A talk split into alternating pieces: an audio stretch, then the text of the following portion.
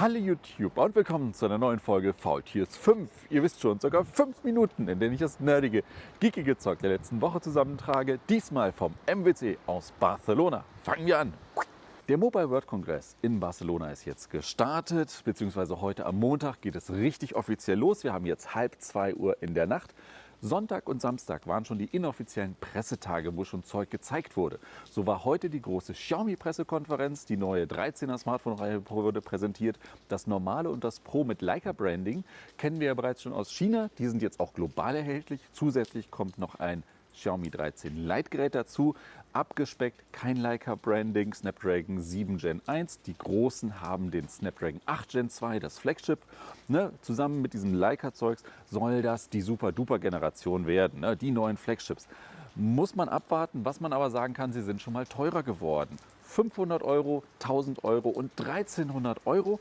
Das sind Preise, die sind wir eigentlich von Xiaomi so nicht so wirklich gewohnt, denn viele verbinden es ja nach wie vor mit naja, günstigen Preis-Leistungsgeräten und die sind jetzt eher am oberen Ende angesiedelt. In die ganz andere Richtung ging es eben bei Nokia. Ja, HMD Global, die ja die Nokia-Smartphones herstellen, haben das G22 präsentiert. Zusammen noch ein iFixit-Reparaturkit, denn das Gerät kann man fast vollständig selber zerlegen, kann den Akku tauschen, dafür muss man es aber rausmachen. Der Akku ist verklebt, kann man neuen reinmachen, andere Teile rauswechseln. Ist halt ein günstiges Einstiegsgerät mit dem Unisoc-Prozessor unter der Haube, 720p-Display, ne, aber dafür halt Preis unter 200. Da geht man in die Richtung, ne, ich will nicht sagen Fairphone, aber im Sinne von, du kannst das Gerät auch selber reparieren. Nachhaltigkeit und sowas. Und wer sich jetzt fragt, Faultier, bist du Jeck, es regnet, es ist mitten in der Nacht, warum bist du jetzt erst dazu gekommen? A, weil ganz normales Messeleben, da kommt man halt erst spät in die, ins Bett rein. Und B, weil jetzt nach Mitternacht das große Lenovo Motorola Embargo gefallen ist, was anscheinend für alle ging, außer für Analysten, denn die konnten heute tagsüber schon vom rollbaren Motorola Smartphone Konzept berichten.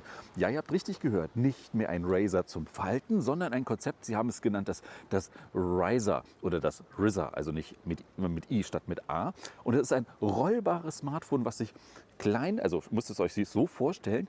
Und dann hat es, kann es nach oben ausfahren und das Display nach oben verlängern. Und wenn es dann wieder zusammen runterfährt, also kleiner wird, dann wird der untere Teil des Displays auf die Rückseite gerollt. Was dazu führt, dass ich auf der Rückseite auch ein Display habe, mit dem ich dann als Viewfinder für die Kamera, wenn ich die Hauptkamera wieder für Selfies oder solche Sachen hier benutzen möchte oder andere Dinge damit machen kann. Sehr tolles Konzept, habe ich nicht mit gerechnet. Wird es das jetzt schon zu kaufen geben? Nein, Motorola hat da auch noch keinen Plan. Genauso wenig vom Lenovo Notebook. Gleiches Konzept, ein Notebook, wo nach oben hin das Display sich verlängern kann ne, von, was weiß ich, 12 Zoll zu fast 16 Zoll und dann rollt es wieder zusammen und dann wird das Display unter die Tastatur gerollt. Auch das nur ein Konzept, um zu zeigen, guck mal, wie innovativ wir sind, wohin die Reise hingehen könnte.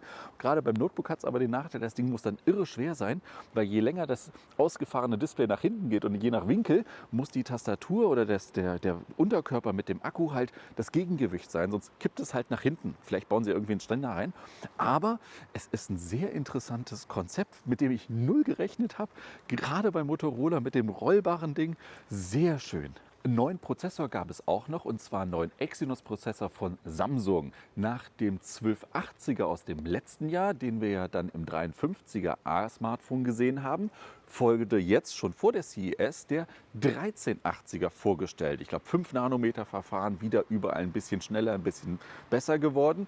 Und wer jetzt eins und eins zusammen kombiniert, spekuliert natürlich, ah, da hat Samsung dann einen neuen Prozessor. Das würde ja bedeuten, demnächst neue A-Geräte. Nachtigall, ich höre dir trapsen. Also die Exynos-Prozessoren bleiben uns aber erhalten. Wenn auch jetzt nicht in der High-End-Klasse, weil man ja da auf die äh, Snapdragons von Qualcomm gesetzt hat, aber nach wie vor in der Mittel Mittelklasse. Und apropos Mittelklasse, was auch eher so Mittelklasse war, Kongstar hat jetzt auch Multisims vorgestellt. Ja, sehr schön, haben viele drauf gewartet, kenne ich auch welche, aber diese Multisims sind halt physische SIM-Karten nach wie vor. Die kann ich nicht als eSIM benutzen, um sie dann in der Smartwatch zu benutzen oder im Tablet zusätzlich, wenn halt eSIM benötigt wird. Nein, das gibt es bei Kongstar nicht. Da ist ganz klar die Strategie, wer sowas will, der muss halt zur Mutter Telekom. Und apropos Telekommunikation, Cell Broadcast, also die Benachrichtigung für Warnungen, für Notrufe, was auch immer, an die Bevölkerung über die einzelnen Funkzellen per ne, dieser Benachrichtigung, die ist jetzt offiziell nach einigen Testzeiträumen in Deutschland gestartet. Seit dem 23. läuft das Ganze jetzt. Äh, naja, ist halt so ein System. Schön, dass es da ist, dass es jetzt auch Alternativen gibt. Hoffen wir nur, dass sie funktionieren, falls man sie mal braucht. Und apropos brauchen, Amazon braucht mal wieder mehr Geld und macht die nächste Preiserhöhung. Wobei warten wir mal ab, ob die nicht demnächst dann auch wieder zurückgenommen wird. Und zwar Amazon Music Unlimited wird teurer, das Musikabo ist jetzt im Einzelpreis 10 Euro, steigt auf 11 Euro. Und das Familienabo steigt von 15 auf 17 Euro an. Im Jahresabo dann mal wieder günstiger oder sowas. Ja, ich bin aber, alles wird teurer, wobei es ja gerade in diesem Bereich vieles noch an Konkurrenz gibt. Es ist aber nur die Frage, ob Amazon das wieder als Testballon macht, wie bei den Versandgebühren, oder ob das jetzt mal bestehen bleibt. Was auch bestehen bleibt, ist der Starttermin von Diablo 4. Der 6. Juni soll es ja werden. Und die Macher haben jetzt ein neues Video veröffentlicht über die Spielwelt, schon mal was gezeigt von der Grafik, neue Infos gegeben. Und viele Diablo-Fans freuen sich ja drauf. Worauf man sich weniger freuen kann bei den Gaming-Nachrichten der Woche ist, Nintendo hat es bestätigt, sie gehen nicht zur E3, zur E3, zur großen Spielemesse nach Los Angeles, die ja Mitte Juni stattfinden wird. Es gab ja vorher schon viele Gerüchte, dass die großen drei, Nintendo, Sony und Microsoft, nicht da sein werden. Naja, und jetzt kommt halt die Bestätigung von, ah, es regnet nass, äh, von Nintendo, man wird leider nicht da sein. Kommen wir noch zur Unterhaltung der Woche und das ist für mich diesmal ganz klar The Orville Staffel 3. Läuft ja, glaube ich, im Free TV bei Pro7 und Join, ist dann zeitversetzt immer bei Disney Plus zu sehen, zwei, drei Wochen später. Das heißt, ich bin jetzt gerade auch bei Staff äh, Folge 6 der dritten Staffel. Es wird wieder zehn Episoden geben großer Fan, geht hervorragend weiter. Für viele ja das richtige Star Trek-Feeling, was man noch so aus The Next Generation und Deep Space Nine, Voyager so ein bisschen kennt.